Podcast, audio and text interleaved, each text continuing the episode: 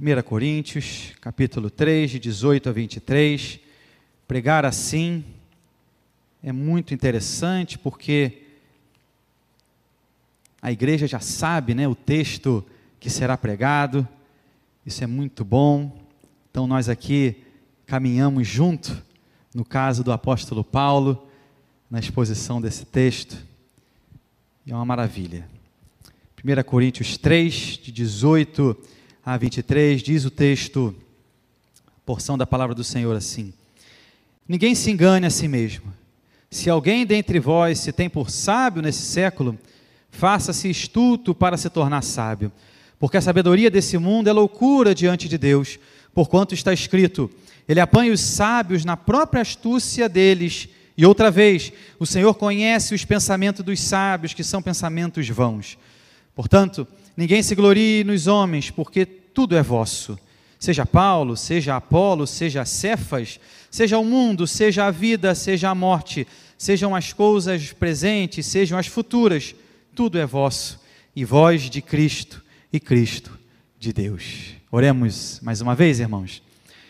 Bondoso Deus, nós aqui já nos confessamos, nós aqui já cantamos ao Teu nome, já ofertamos, já rimos uns para os outros, já podemos desfrutar, Deus, da maravilha que era estar aqui na tua casa. E agora, Deus, estamos prontos para te ouvir.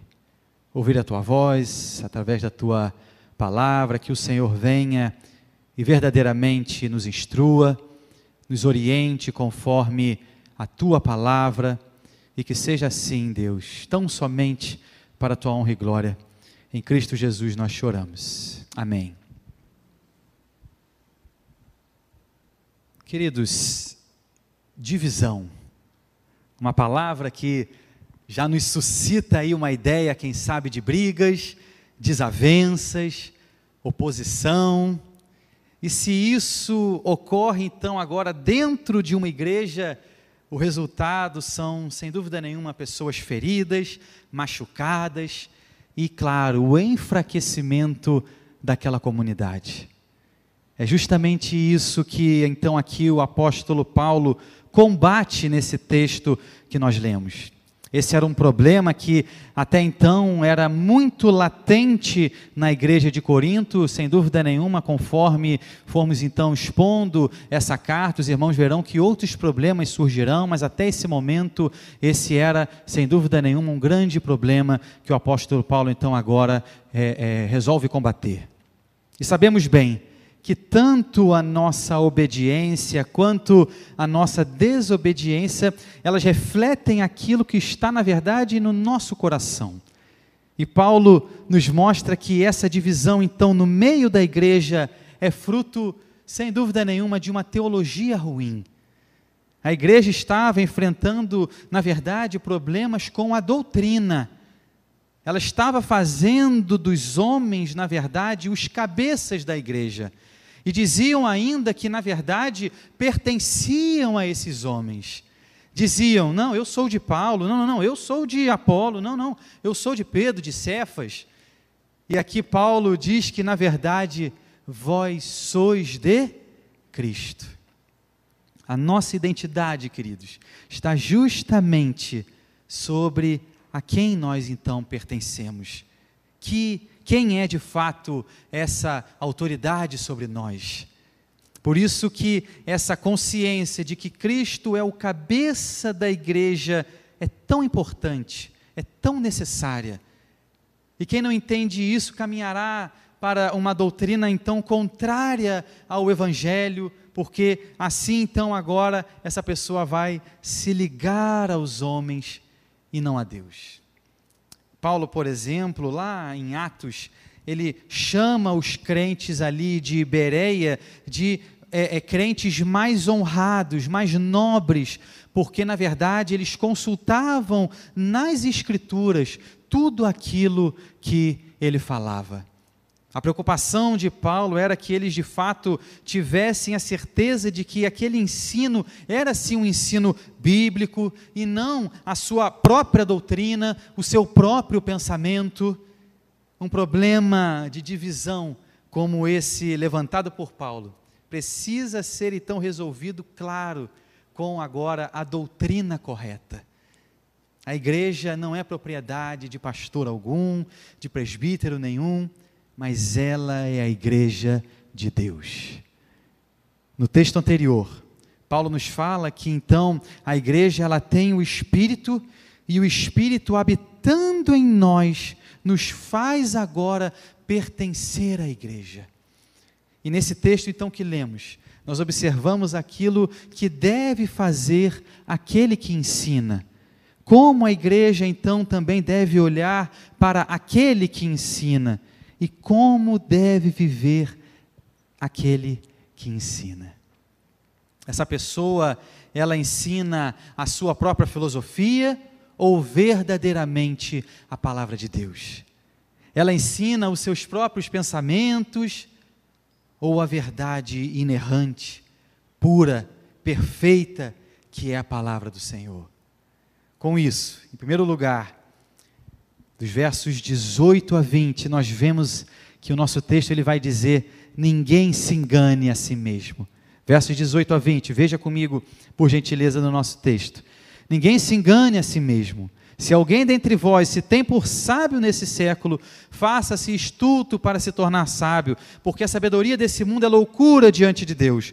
Porquanto está escrito, ele apanha os sábios na própria estultícia deles. E outra vez, o Senhor conhece os pensamentos dos sábios, que são pensamentos vãos. O mundo ele olha, queridos, para o ensino da igreja e diz que nós somos ignorantes, para dizer o mínimo que vivemos de forma retrógrada, pessoas que defendem práticas como, por exemplo, o aborto, mas que olham para a igreja e dizem que é a igreja que vive como que na Idade Média. O conceito de evolução também, queridos, é um conceito muito perigoso quando colocado aqui em confronto com a palavra de Deus. Justamente porque essa palavra, ela é uma palavra eterna.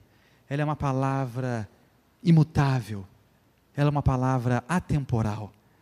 Ela não diz respeito a apenas uma parte da história, mas ela é até me, ela, ela, na verdade até mesmo ultrapassa a história. Foi isso que Moisés disse, por exemplo, a Israel, lá em Deuteronômio 4, verso 8, diz o texto: E que grande nação há que tenha estatutos e juízos tão justos como toda essa lei que eu hoje vos proponho. Enquanto o mundo, queridos, nos olha e nos diz que nós somos ignorantes, loucos, Deus nos diz que nós somos sábios, justamente porque seguimos os seus mandamentos, as suas instruções, a sua vontade. E Paulo aqui nos fala que se para você o seu conhecimento é maior que o conhecimento de Deus, se os seus valores, na verdade, eles ultrapassam os valores da palavra, se a sua justiça é uma justiça que excede a justiça de Deus, para se tornar sábio, você precisa se tornar louco. Você precisa dizer que, na verdade, a sua sabedoria é loucura e aceitar a sabedoria de Deus. É assim também, por exemplo, com a salvação. Jamais a nossa justiça própria poderá nos salvar. Mas você precisa, na verdade, negar a sua justiça própria e receber a justiça que vem de Cristo Jesus. Não tem outra maneira de se conhecer a verdadeira sabedoria, que é a de Deus, se não nos tornarmos loucos. Paulo então aponta que toda a sabedoria que eles tinham não foi uma sabedoria simplesmente criada, mas na verdade ela veio diretamente de Deus. Isaías 55, queridos, versos 8 e 9 nos diz assim: Porque os meus pensamentos não são os vossos pensamentos, nem os vossos caminhos os meus caminhos, diz o Senhor. Porque assim como os céus são mais altos do que a terra, assim são os meus caminhos mais altos do que os vossos caminhos, e os meus pensamentos mais altos do que os vossos pensamentos. Essa é a palavra de Deus. Precisamos nos submeter a essa palavra. Deus se deu, na verdade, a conhecer através dessa palavra. E isso, queridos, é obra da sua graça. Paulo então nos diz: você quer ser sábio? Então torne-se louco. E o verso 19 nos diz assim, do nosso texto de 1 Coríntios 3: Porque a sabedoria desse mundo é loucura diante de Deus, porquanto está escrito: Ele apanha os sábios na própria astúcia deles. São como que pensamentos vãos, queridos. E interessante aqui é que Paulo, ele agora também se inclui nesse grupo. Se Apolo, Cefas e ele mesmo, Paulo, são tidos como sábios, na verdade, isso só ocorre por conta da graça, da sabedoria de Deus sobre esses homens. Somente por isso que eles então possuem alguma sabedoria. E ele reconhece que na verdade tudo vem de Deus. Que a sua mente, na verdade, ela precisa ser invadida, inundada pela sabedoria de Deus. E é essa sabedoria então que ele foi agora chamado a ensinar. Paulo aqui então agora faz na verdade uma dupla citação do Antigo Testamento. Primeiro ele cita o texto de Jó, capítulo 5, verso 13, que diz: Ele apanha os sábios na sua própria astúcia. E aí, depois, falando sobre essa questão dos pensamentos vãos, ele cita o Salmo 94, verso 11 de Davi, que diz: O Senhor conhece os pensamentos do homem, que são pensamentos vãos. Calvino, comentando então aqui esse verso de número 19, ele afirma que não importa quão valorizados tais pensamentos sejam por nós, segundo o critério divino, eles são fúteis. Essa é uma excelente passagem para humilhar a confiança da carne, pois aqui Deus, do alto, declara que tudo o que a mente humana concebe e propõe é simples nulidade. E o verso 21, queridos, nos diz assim: Portanto, ninguém se glorie nos homens, porque tudo é vosso. E com esse portanto aqui, Paulo agora ele vai apresentar como que uma conclusão de toda a sua argumentação. Ele exorta os coríntios a não se gloriarem em outros seres humanos como eles não devem se vangloriar nos homens, como é, é, Cefas, Apolo e a ele mesmo, Paulo. Jeremias 9, 24 também aqui é utilizado por Paulo é, é, é, é no seu capítulo 1, quando diz: aquele, aquele que se gloria, glorie-se no Senhor. E é muito fácil, sabemos bem, pelo nosso coração pecaminoso, buscarmos a glória dos homens. Nós vemos os homens, ganhamos recompensa dessa glória aqui, agora, no presente. E isso nos parece bom porque, na verdade, nós somos sim imediatistas. E com isso, ídolos e mais ídolos são então agora erguidos nos nossos corações. E claro, como sabemos, constantemente esses ídolos frustram quem os adora. Seja o seu ídolo aí um político, um, um cantor, um ator, uma personalidade em geral, o nosso coração, como afirmou Calvino, é uma verdadeira fábrica de ídolos. E nesse sentido, Paulo aqui busca então agora trazer luz à mente daqueles irmãos, de maneira que até mesmo aqueles que estão na igreja não estão livres de darem sim glórias aos homens. Não se gloriem nas realizações humanas. É como se ele estivesse dizendo para que eles verdadeiramente reconheçam a boa mão de Deus em tudo aquilo. Mesmo nas coisas que são feitas pelos homens, reconheçam que essa sabedoria veio, na verdade, diretamente de Deus aos homens. Muito interessante, queridos, que tão logo aí vieram umas vacinas da Covid, muitas pessoas postavam fotos daquele momento ali, onde recebiam ali a aplicação daquela vacina, e geralmente elas exaltavam ali algum órgão do governo, ou mesmo a ciência nessas postagens, mas nem tanto, todos fizeram como aqui coloca o apóstolo Paulo, dar glórias a Deus exaltar a sabedoria de Deus, que capacita aí sim médicos, cientistas, profissionais de saúde, biólogos e etc.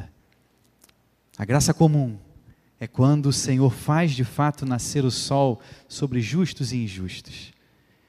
E já a graça especial é aquela concedida de forma muito particular ao seu povo, é a graça salvadora Deus então ele concede o seu dom gratuito ao seu povo que agora em completa dependência dele não pode gloriar-se em si mesmo justamente por reconhecer que depende dessa graça, que depende desse Deus maravilhoso. A igreja, queridos, precisa reconhecer que é Deus quem governa o mundo e não os seres humanos. Salmo 24, capítulo, verso 1, nos afirma assim: Ao Senhor pertence a terra e tudo, tudo o que nela se contém, o mundo e os que nele habitam. E Paulo, então, agora, queridos, no nosso texto, continua no verso 21, porque tudo é vosso, tudo é de vocês. E com essa frase, o apóstolo agora ele transforma aquele slogan que os coríntios usavam, é, é, aquele antigo slogan que era: Eu sou de Paulo, eu sou de Apolo, eu sou de Cefas, um, para um novo slogan: Vocês são de Deus. Todas as coisas são de vocês, incluindo Paulo, Cefas, Apolo. E veja que o pronome também passa agora para o plural. Eles não podem mais dizer que pertencem a Paulo, a Cefas, a Apolo, não só porque isso é vangloriar-se ali em meros seres humanos como, como eles, na verdade, mas também porque é exatamente o oposto da realidade de quem está em Cristo Jesus.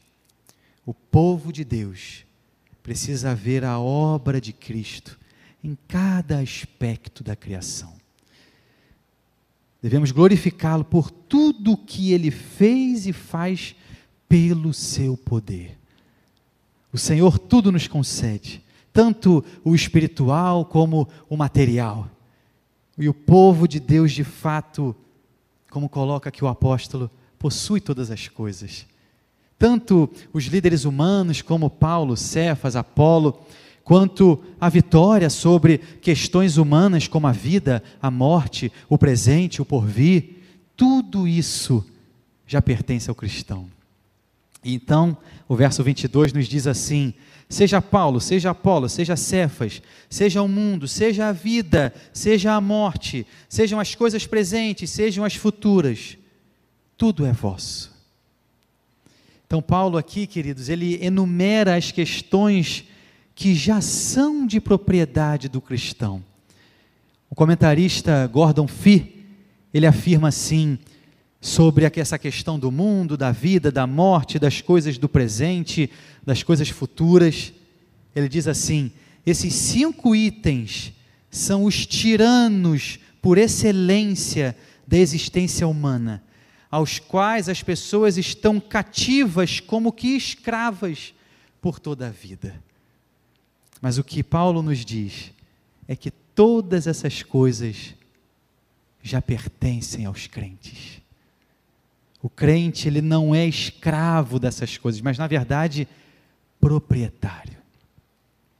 O comentarista Simon Kistemacher, ele afirma que a palavra mundo deve ser entendida nesse texto em relação a Jesus, que fez o mundo, o redimiu, o sustenta e nomeia agora um povo como dispenseiros seus, como aqueles encarregados ali da dispensa, responsáveis ali agora da administração ali daquela casa, da comida, dos alimentos.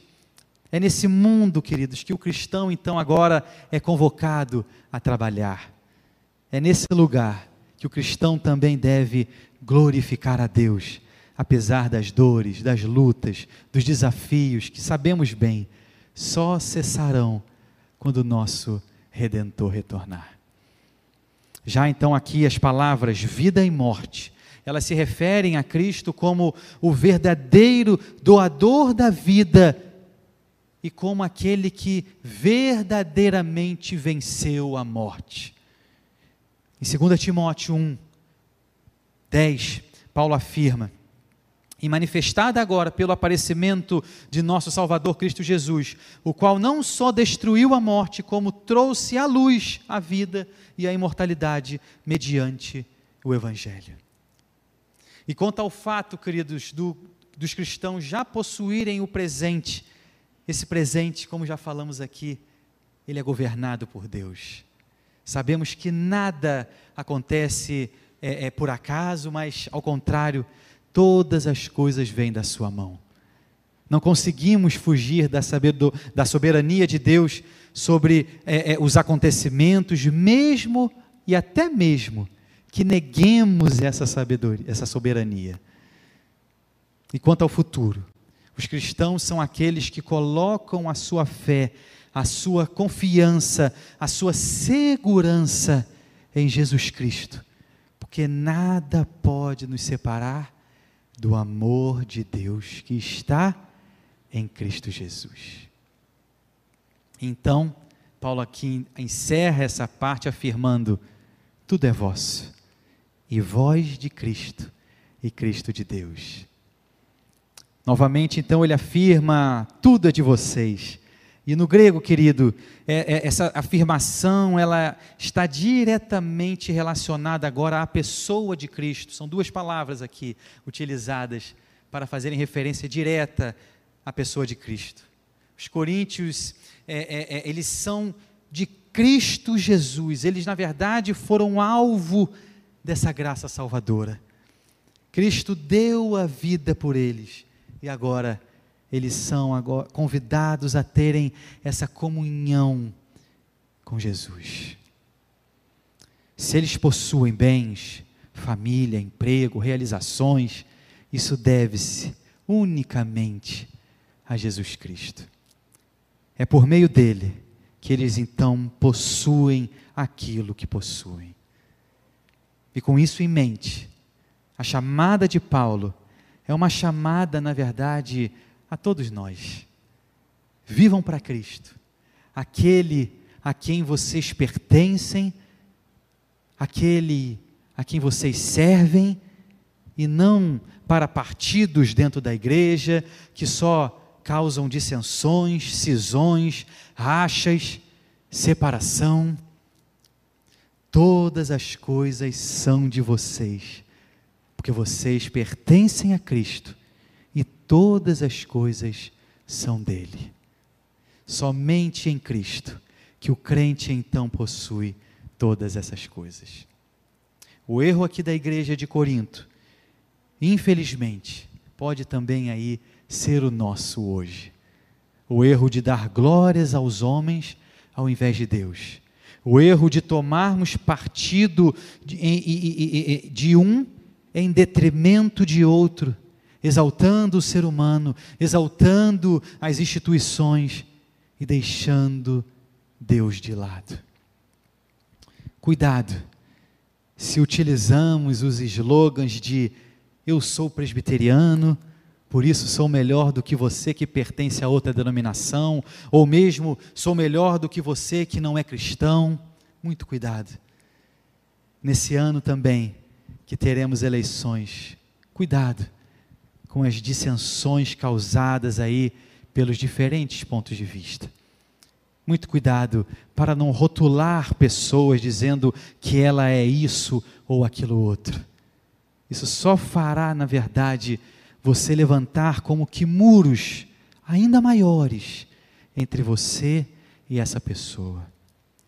temos nossas preferências, e isso sem dúvida nenhuma é importante, é útil, é necessário, mas que isso não seja objeto de divisão na sua vida e principalmente também na vida da igreja. Um teólogo no século XVI escreveu assim: Qual é teu único conforto na vida e na morte? E ele mesmo deu a resposta a essa pergunta: que eu não pertenço a mim mesmo, mas pertenço corpo e alma, na vida e na morte, ao meu fiel Salvador, Jesus Cristo. Como cristãos, podemos dizer, como Paulo também escreveu: se vivemos para o Senhor, vivemos, se morremos para o Senhor, morremos, quer pois vivamos ou morramos, somos do Senhor. Você é do Senhor. Você é parte desse rebanho maravilhoso de Cristo. Encare essa verdade com alegria. Faça questão de estar assim, no meio do povo de Deus, em comunhão, pois somos todos dele. Amém, queridos? Vamos orar. Você terá aí um minuto de oração silenciosa. E nesse tempo de oração, você terá essa oportunidade de agora abrir o seu coração ao nosso Deus. Falar, Senhor, por vezes eu tenho aí levantado ídolos, por vezes, Deus, tenho levantado e dado, na verdade, glórias a homens, a instituições.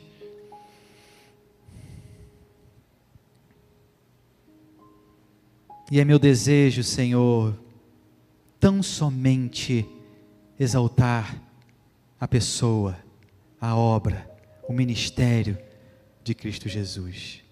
Você terá, tem essa oportunidade. Como é fácil, queridos, olharmos à nossa volta e pensarmos que aquilo que a gente vê é o que nos dá segurança. Como isso é fácil. Mas o nosso desafio como cristãos é verdadeiramente colocar em Cristo a nossa esperança, a nossa segurança a nossa confiança. Tantos aí fora, queridos,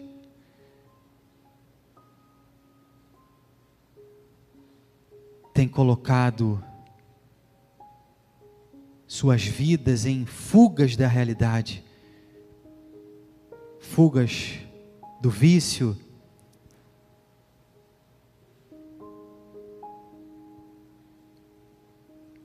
E é nosso papel, sem dúvida nenhuma, apresentar o Cristo Redentor.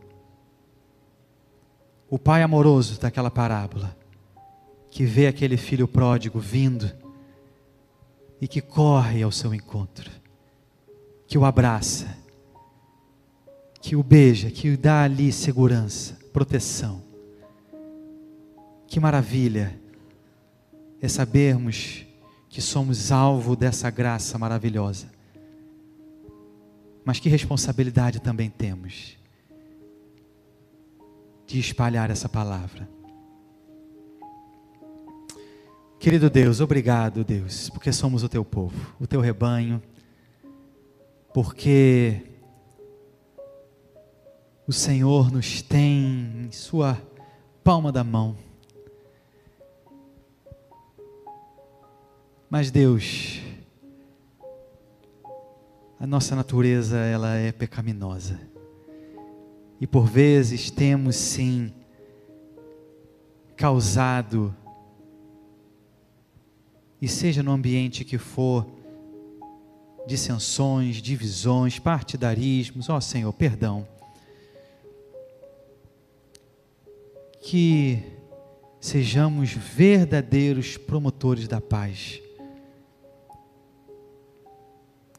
Que o Senhor, Deus, coloque em nós as tuas palavras, os teus pensamentos, de maneira que possamos refletir a face de Cristo, que verdadeiramente vivamos uma vida que reflete o caráter do nosso Mestre.